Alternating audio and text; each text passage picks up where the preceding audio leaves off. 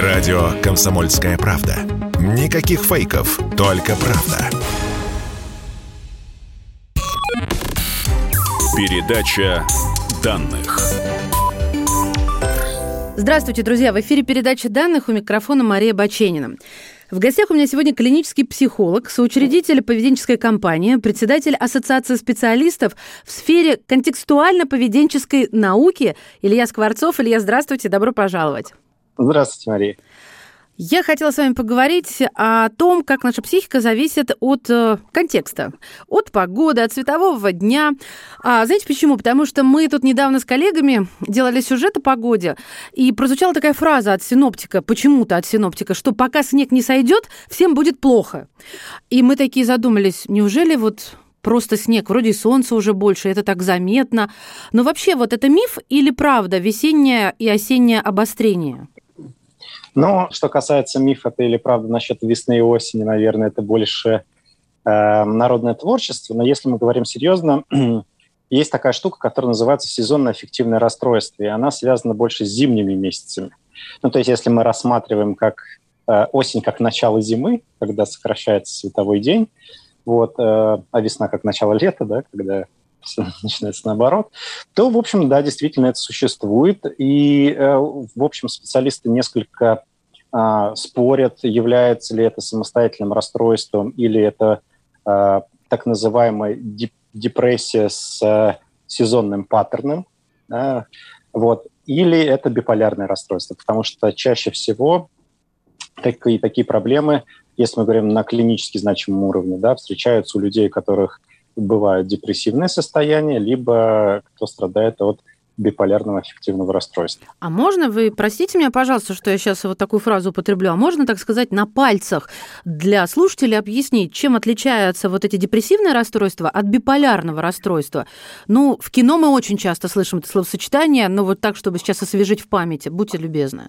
Да-да-да. А, в общем, а, биполярное расстройство – это состояние, в котором э, меняются э, от серьезного депрессивного состояния, да, такое э, ну, человеческая да, такая психика переходит в состояние гипомании или мании. Это сверхвозбужденное состояние, когда человек очень активен, деятелен, э, мало спит, много идей в голове, и, в общем, это скорее приводит к дез, э, дезрегуляции, нарушению функционирования. Истощение так... мне тут на ум приходит прям какое-то, да? Да, истощение, и для многих э, так, в популярной, э, скажем так, литературе это выглядит таким привлекательным состоянием, что вот очень активное такое время. На самом деле, в большинстве случаев это приводит с одной стороны, к истощению, а с другой стороны, к очень неорганизованной деятельности. Mm-hmm. И э, выделяют несколько типов э, биполярного аффективного расстройства, которые с гипоманиями или с маниями. Но тут уже такая более,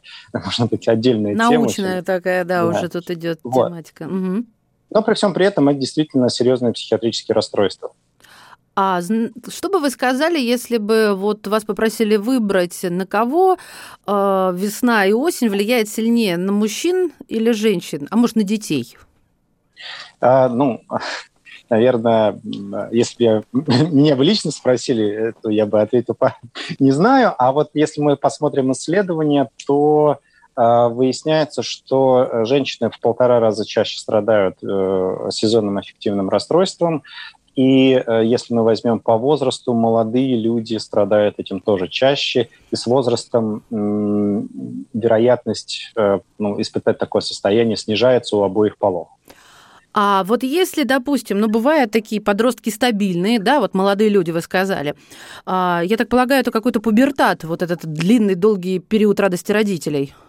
Э, нет, не совсем. Исследования говорят, что это больше характерно для молодых взрослых. Это 19, 20, 20 с небольшим. Но вот если это было зафиксировано, то это будет усугубляться или это пройдет с годами, перерастет? А, к сожалению, вот точно сказать не могу данных, но в общей тенденции, э, что с возрастом выраженность этих э, состояний снижается. Скажите, пожалуйста, вот если на нашу психику э, влияет э, сезонность, и э, сезонность это отчасти погода, э, это не только световой день, но и как бы тепло пригревает, все цветет, но ведь это очень здорово формирует наше настроение. Как минимум проснуться по утрам приятнее, да, когда солнце, а не вот это вот русская полярная ночь в Москве. Ну, у меня такое впечатление. Вот а получается ли так, что человек, который живет где-нибудь э, в Европе на берегу Средиземного моря, он отличается по э, психологии своей, ну, допустим, от того же москвича, который вынужден переживать эту зиму и эту осень, да, ну, вы все понимаете и сами. Собственно, что скажете на этот счет? Здесь, в общем, интересная картина наблюдать. Сейчас я расскажу, в чем, в чем интересность. А, во-первых, нет четкого понимания, с чем связано сезонное аффективное расстройство. То есть есть разные гипотезы, которые говорят о том, что это может быть изменение светового дня – и что свет влияет на витамин D, а витамин D у нас связан с депрессивными состояниями, вот, и э, что свет влияет на циркадные ритмы, то есть это ритмы бодрствования, сна, бодрствования и так далее. А, но есть и другие гипотезы, которые говорят о том, что э, если мы посмотрим на животный мир, мы видим, что активность большинства животных снижается в зимние месяцы, вот, и такая, многие животные вообще впадают в спячку. Люди этого не делают, но э, есть такая гипотеза, что мы как бы снижаем свою активность для экономии энергии. Угу. Вот, потому что холодные зимы нужно как бы, пережить как-то, жирок нагулять, да, да что, который да, нас да, защитит от замерзания. Вот. Совершенно верно. Но, в общем, сейчас основная гипотеза это все-таки связано со сокращением светового дня. Вот. Поэтому мы можем предположить вашу гипотезу, а, да, что более в южных э, регионах будут люди счастливее или, по крайней мере, стабильнее.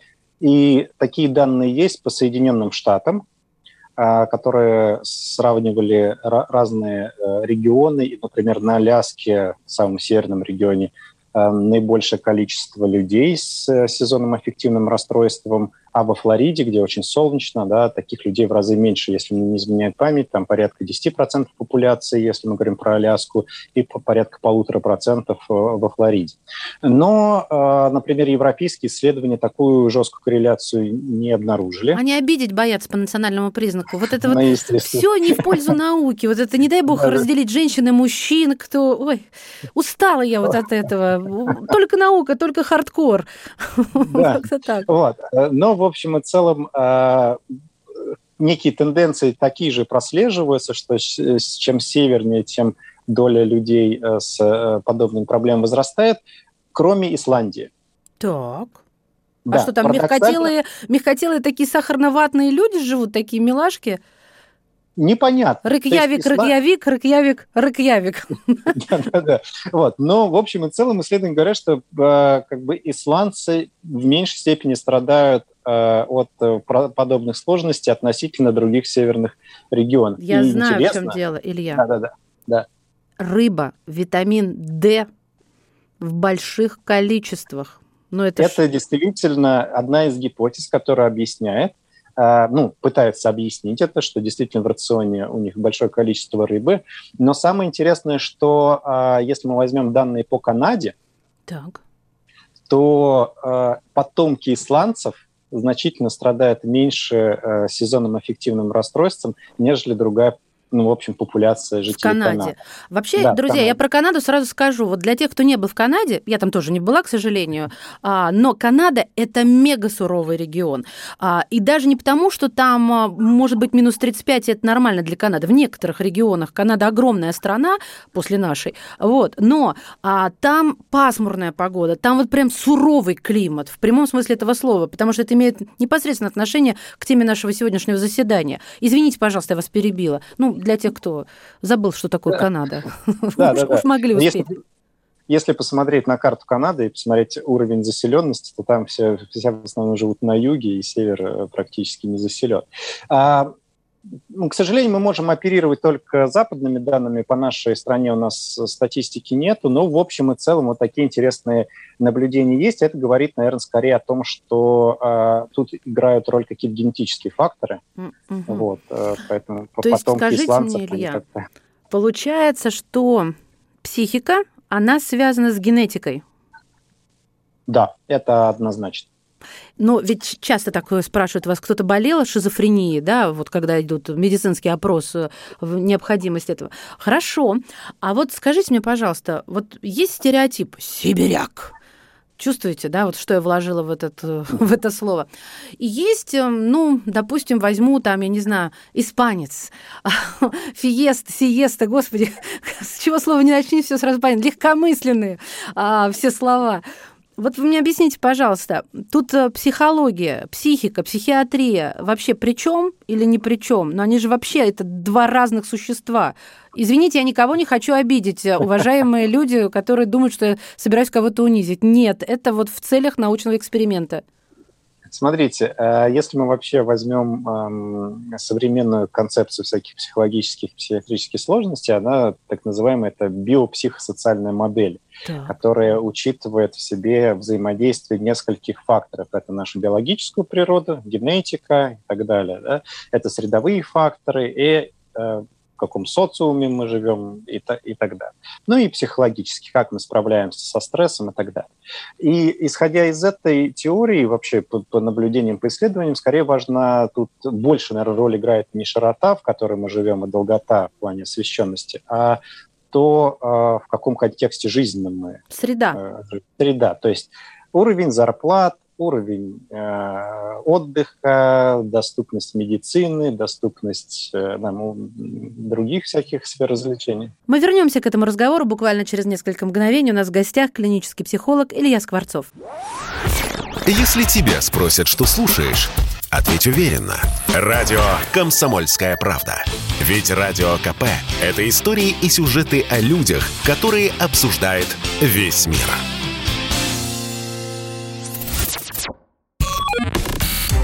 Передача данных. И снова здравствуйте. Это передача данных у микрофона Мария Баченина. У меня в гостях сегодня клинический психолог, соучредитель поведенческой компании, председатель Ассоциации специалистов в сфере контекстуально-поведенческой науки Илья Скворцов. Илья, как зарплата влияет на суровость э, сибиряка? А, есть данные, которые говорят, что если зарплаты не хватает для удовлетворения базовых нужд, да, это в значительной степени влияет на депрессивное состояние, вот, и заставляет человека чувствовать себя несчастным. Если потом денег становится больше, а, то уровень счастья растет, но в какой-то момент, как показывает исследование, уровень радости от них э, не увеличивается. Вы знаете, я заметила, что особенно у поколения, а, которые родились в Советском Союзе, к которому отношусь и я в том числе, что для нас вот этот стереотип «деньги не главное», а, он мешает э, осознать, насколько деньги важны и что им нужно придавать вес. То есть э, деньги – это не просто, что ты можешь пойти и купить себе предметы роскоши и что-то такое похвастаться ими, а деньги – это мерило твоего счастья, и в этом ничего такого страшного нет. Вот я правильно говорю? Говорю, чтобы услышали из уст эксперта эти э, заключения?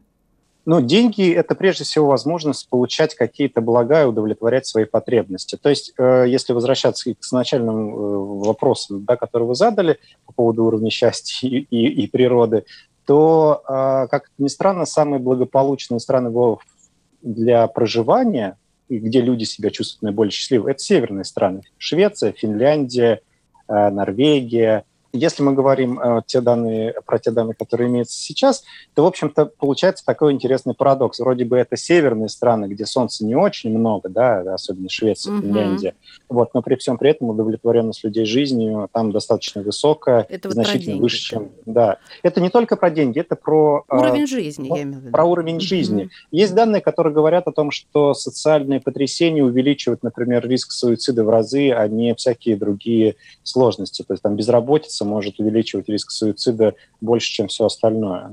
Например. Вы имеете в виду это личные потрясения или общественные, или неважно какого толку, просто это уже индивидуально сработает? Общественные. То есть если, допустим, страна, страна попадает в такую ситуацию, что начинается ну, массово расти безработица, мы можем прогнозировать угу. увеличение, например, сложных депрессивных состояний, в том числе.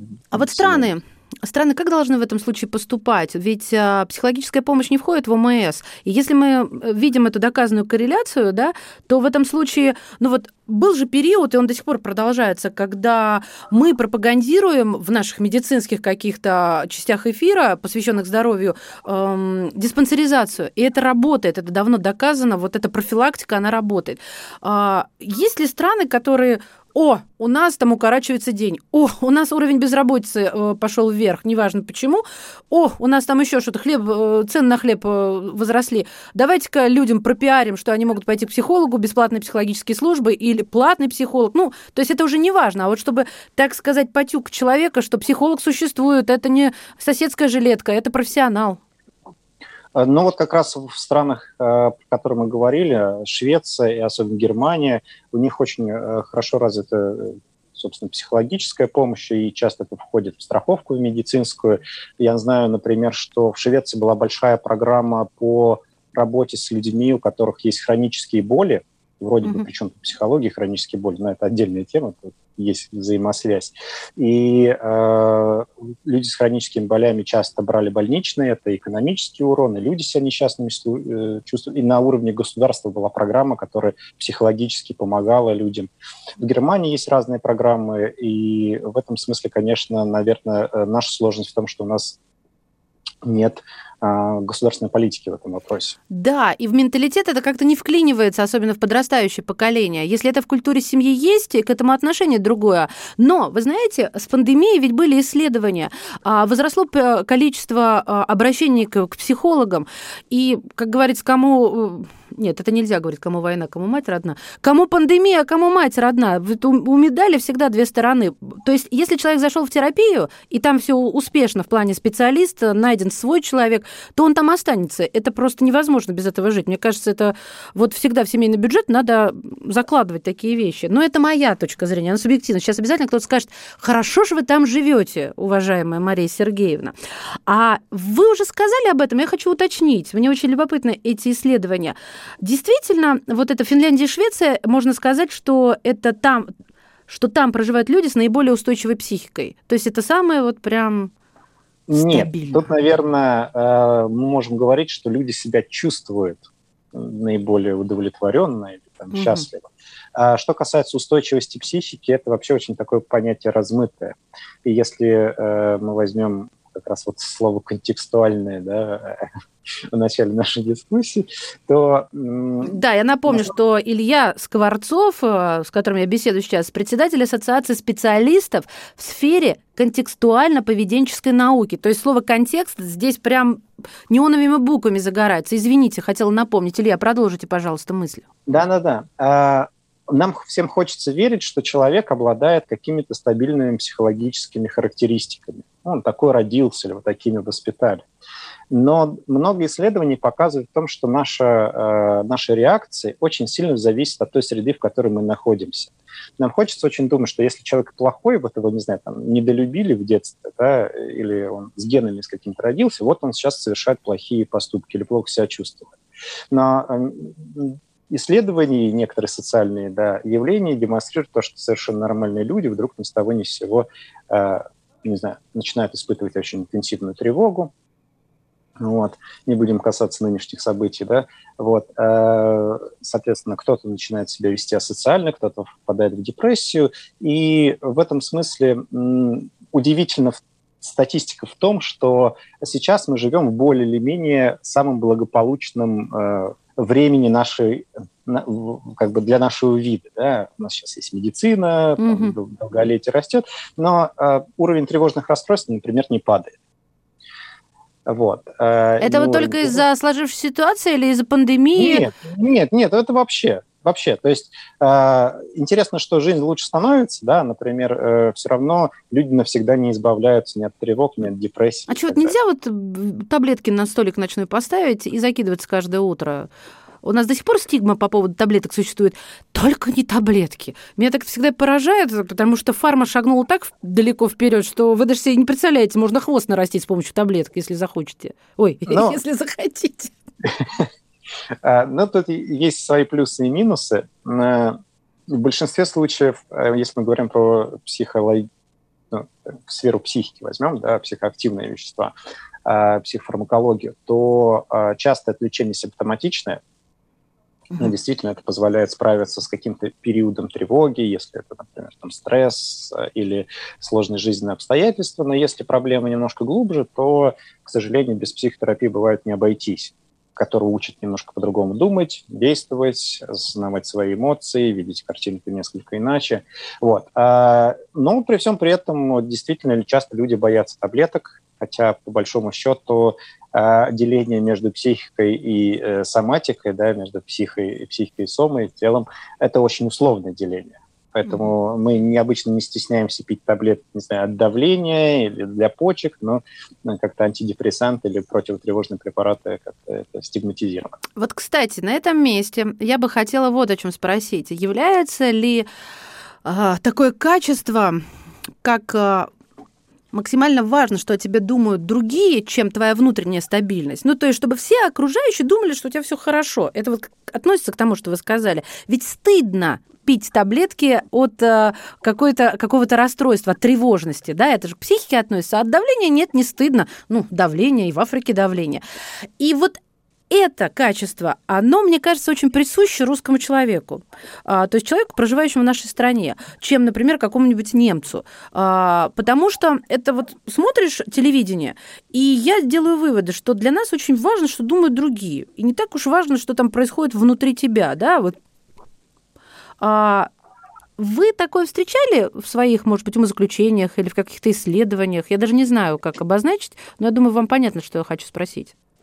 Да, я на это смотрю с точки зрения социально-культурных норм, потому что именно они формируют э, вот это ощущение, то, что я делаю, это окей или не окей.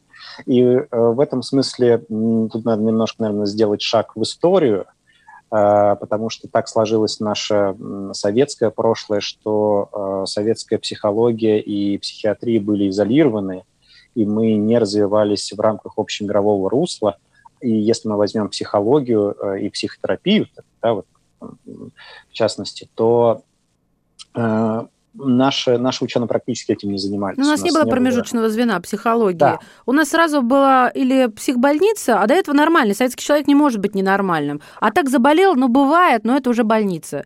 Вот если схему, ну, да, такую выдавать. Да, то есть у нас психология была в виде теоретических наук, у нас психология, как ни странно, была хороша в области э, нейропсихологии, потому что после Второй мировой войны у нас было большое количество раненых людей. Любая вот. война дает развитие медицине да. и технологиям. Да. Да. Вот. А, но в рамках обычного гражданского общества, что людям нужна помощь, там, депрессии, неврозы и так далее, этого практически не было. Вот. Поэтому мы э, в этом смысле отстаем культурально. У нас не сформирована вот эта норма, что психика тоже требует заботы. Я специально задаю такие вопросы, чтобы вы обратили внимание. Это правда нужно, и это полезно для жизни, и я всегда буду адептом психологической помощи, в каком бы состоянии человек ни находился. Ну, я имею в виду в состоянии нормы, да, потому что норма – это тоже достаточно размытое понятие. Илья, спасибо от всей души. У нас в гостях был клинический психолог, соучредитель поведенческая компания, председатель Ассоциации специалистов в сфере контекстуально-поведенческой науки Илья Скворцов. Спасибо большое. Спасибо. Передача данных.